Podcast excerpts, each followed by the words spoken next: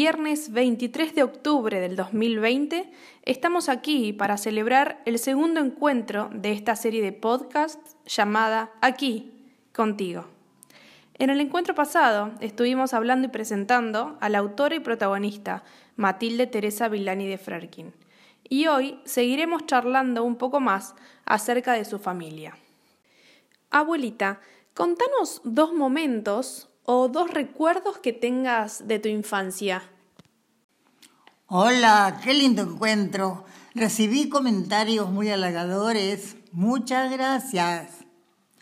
Recuerdo el incendio de la refinería West India. Eso. En 1934 yo tenía cuatro años. La explosión fue muy grande, hubo movimientos de de las puertas que se abrían, cosas que se rompían, todos los cristales de campanas se rompieron. Fue realmente dramático. Y otro recuerdo, en 1938, 1939, 1940, conocimos a la señorita Costa, hija del dueño de las tierras de Campana. Era para todos como una princesa cautiva en la gran casona familiar. La veíamos los domingos en la misa de diez.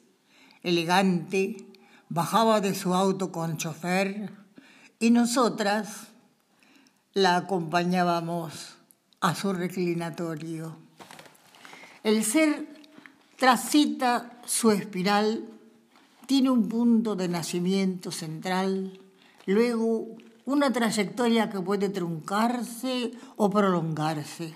Su desplazamiento en círculo se continúa en otro y otro, proyectando imágenes en su caleidoscopio.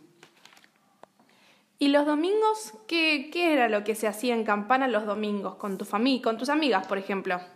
Bueno, nos gustaban las caminatas con mi hermanita Hilda y las amigas Mari, Luisa y Ñata, bajábamos por la bajada del Tigre, la calle que tiene una bajada inclinada muy grande, hasta el puerto. De ahí contemplábamos el río, los barcos que pasaban.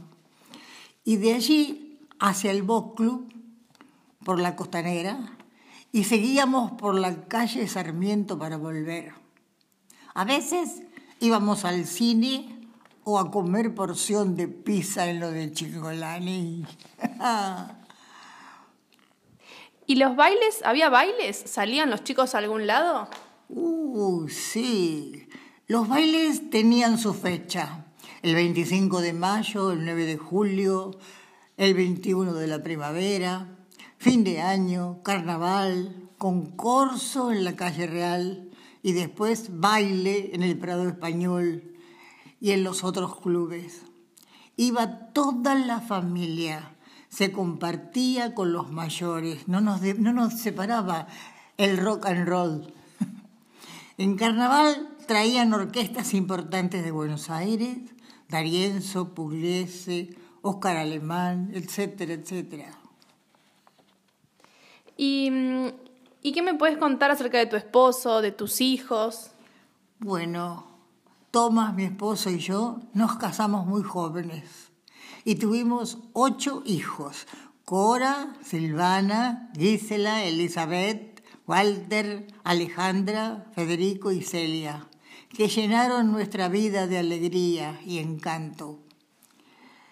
Ahora todos tienen su profesión y su familia y nos dieron 17 nietos y cuatro bisnietos que son proyección de amor.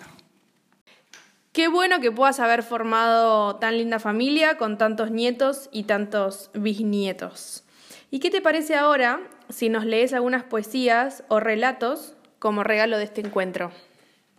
Ah, fantástico, me encanta. Bueno, voy a empezar por este, mi identidad. Soy campanense. El rincón de Campana se dibuja endamero de calles arboladas. Es el río, cinta urgente que recorre desniveles bordando las barrancas. Aquí, junto a la costa de los Costa, donde empezó la vida ciudadana, se renuevan los sueños de grandeza. Puerto, campo, caminos, la pujanza, la virtud de sus hijos, el trabajo. De sus héroes cotidianos, la constancia, que abre surcos, que labra hacia el futuro en la siembra generosa de su paso. Pueblo mío, que se alegra de estar entre los suyos y recibe a los que llegan como hermanos, y al amparo tutelar de los ancestros y al calor de recuerdos y de amigos, elabora en conjunción profundo intento, forjando cada día su destino. Y ahora te voy a leer Decir amigos. No, hijos de mis hijos. Hijos de mis hijos. No me reconozco albergue del tiempo, ronda del ocaso que esfuma presencias, porque me habitaron simientes doradas y en mí florecieron ocho proyecciones de vida y misterio. Cordones ahitos que se desprendieron girando en el viento. Acunaba lirios, nanas de los sueños, derramaba mieles, suspiros y besos, corazón y fuego. Rama sobre rama, hilo sobre hilo, juego de aquel tiempo que perfuma ausencias fueron y volvieron con las manos llenas y empiezo de nuevo. Bueno, ahora esta va dedicada a los amigos. Vieja amistad. Es encontrar esa mirada amiga que transmite mensajes verdaderos de comprensión y afecto, sin advertir el devenir del tiempo que deshojó las rosas es compartir en silencio demorado cuanto tiene de hermoso la existencia. La misma vibración, la misma onda que orilla la luz con sus matices, penetrando por rumbos conocidos o habitando el paisaje diferente. Es compartir coincidencias, atravesar la línea que comulga con la esencia del nosotros Escribir en un pentagrama azul con claves y armonías, melodías conmovedoras, sinfonías de colores, inventario de recuerdos, pretéritos de infancia. Dulce esperanza, el presente, sueños y proyectos, sílabas de luz en las miradas, en el encuentro fraternal. Ahora, ¿qué te parece si leo unos relatos? Este se llama Al borde del adiós. Pedro despertó malhumorado y apretando las manos atrás de su cintura parecía sujetarse los riñones. Se asomó a la puerta de la cocina y apoyándose pesadamente en el marco, se quejó. Ese colchón está más duro que el piso. Hay que hacerlo escardar. Ahí tenés unos pesos, llamalo al Cirilo. Está bien, dijo Juana, mientras avivaba el fuego con la pantalla de paja trenzada. La llama del carbón iluminó su cara triste. Cómo había cambiado su Pedro. La vida los había guiado hasta un atajo romántico, la huida al monte.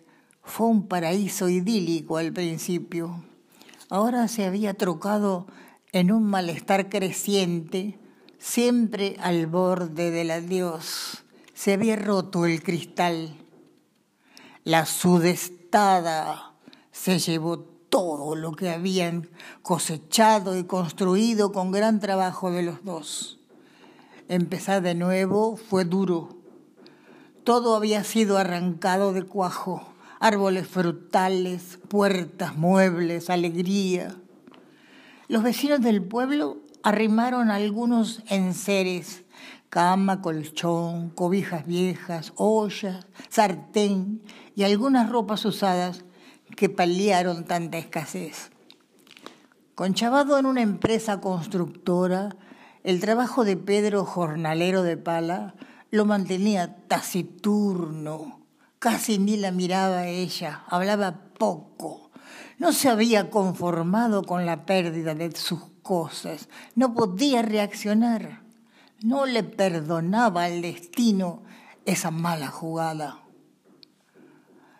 Cuando se fue Pedro, ella se dirigió a casa de don Cirilo para solicitar su trabajo. ¿Cómo lo quiere, doña? ¿Con cotín o sin cotín? preguntó este. Juana, con el bolsillo magro del primero al treinta de cada mes, se apresuró a contestarle. Escardar solamente. ¿Podrá mañana? Si hay sol, le respondió el viejo, mañana tempranito caigo por allá con la máquina en mi carro. Así fue. Apenas tomó dos mates cuando apareció Cirilo con una gran lona que estiró en el patio. Traiga el colchón, yo lo ayudo y lo vamos a despanzurrar. Así lava el cotín y se seca a tiempo para armarlo. Le voy a pasar la lana dos veces, le va a quedar tan suave como talón de angelito, decía el hombre. Mientras miraba la cama antigua, bastante descolada.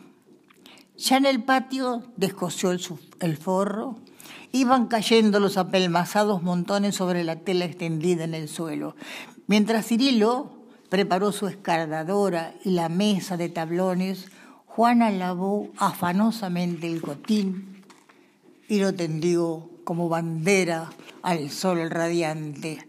Flameaba victorioso de jabón y puño. Empezó el trabajo y venía el cepillo de acero sobre el otro cepillo fijo, y salían los vellones espumosos en el otro extremo.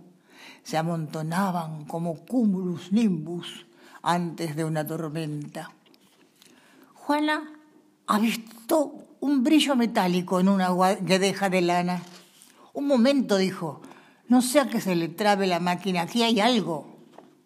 Recogió un objeto dorado que asomaba de una bandejita, de una bolsita de cuero. Era un medallón antiguo, de oro labrado con una cadena. ¿Quién sabe cuándo y por qué fue escondido ahí? Lo abrió con cuidado. Adentro había una foto en color sepia de una pareja con trajes de 900. Él buen mozo de bigotes, ella con su pelo recogido en el cuello prendido a una cinta el adorno que Juana tenía ahora en la mano. Revisó el interior del camafeo. Había una fecha grabada, 1901, y unas palabras, nuestro amor es más fuerte. Pensó en ella y Pedro, en las promesas de amor, en las horas felices en las que tejían sueños juntos. Y la invadió una sensación de calor, de esperanza, de renovada energía. Lo cerró con suavidad y sobándolo cariñosamente lo guardó en su bolsillo sonriendo. Le pareció que la dama del retrato le había guiñado un ojo. Esa noche, cuando llegue la hora del reposo de la jornada, descansando ya sobre el mullido colchón, le contará Pedro su hallazgo y juntos procurarán conocer la historia del medallón, sí, juntos, unidos, porque Juana está convencida que este fue un presagio de buenos augurios. Ahora les voy a leer El Teatro Vacío. Habíamos contratado los servicios de transporte de Campana Tour y 41 pasajeros llegamos a tiempo para la visita guiada previamente establecida en la calle Tucumán de Capital Federal. Una vez presentados con la guía de turismo, comenzaron, comenzamos el recorrido del Teatro Colón, subiendo y bajando muchas escaleras, admirando la maravilla artesanal de su frente, sumamente adornado con relieves, y en su interior todo lo que, se, lo que encierran sus habitaciones. Cámaras con paredes de agua, que no dejan pasar el sonido y permiten ensayos simultáneos de los diferentes grupos musicales, sin molestarse. Los talleres de escenografía y de vestuario muy amplios y con expertos profesionales en plena tarea. Nos quedamos un tiempo en el Salón de los Tocados, que pertenecieron a los grandes tenores y sopranos famosas que actuaron e interpretaron en ese teatro. Cientos de trajes bordados, zapatos y botas donde apoyaron sus plantas los artistas engalanados para la escena. Escuchando las explicaciones en cada piso, en cada rincón del espacioso lugar, llegamos a la gran sala de escenario giratorio de grandes dimensiones. La platea señorial, con sillones tapizados de terciopelo rojo y adornos dorados, el arco de los palcos, la galería alta, la majestuosidad de todos los detalles del telón rebordado en hilos de oro, del techo tan alto pintado con figuras alegóricas musicales por Soldi, de la araña gigantesca con luces que van menguando su fulgor antes de empezar la función, de las mullidas alfombras del piso, todo adornado y cuidado con esmero. Es sobrecogedor el espectáculo de un teatro vacío. Se percibe la presencia de seres invisibles que habitaron su ambiente, como si las voces que dieron vida a tantas manifestaciones artísticas se hubieran quedado para siempre flotando y los personajes de cada obra se mantuvieran allí, sólidos de aire. En medio de esa sensación tan especial, caminábamos casi en puntillas por el pasillo central, contemplando con respeto pueblerino todo el ámbito. Advertí que varias compañeras del paseo se habían quedado rezagadas. Escuchaba sus risitas y veía sus miradas cómplices.